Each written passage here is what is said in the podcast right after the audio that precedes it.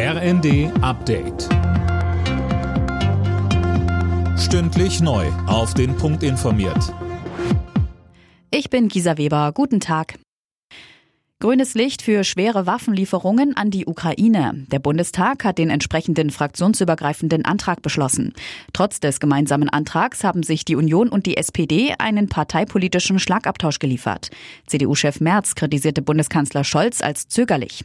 Der SPD-Vorsitzende Klingbeil warf Merz daraufhin parteipolitische Profilierung vor.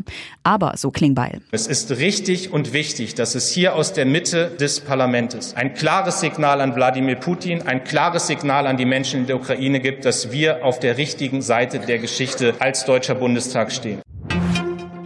Der Bundestag hat außerdem in erster Lesung über die Anhebung des Mindestlohns beraten. Zum 1. Oktober soll die Lohnuntergrenze auf 12 Euro pro Stunde steigen. Das bedeutet für Millionen Arbeitnehmer ein Einkommensplus von bis zu 22 Prozent, so Arbeitsminister Heil.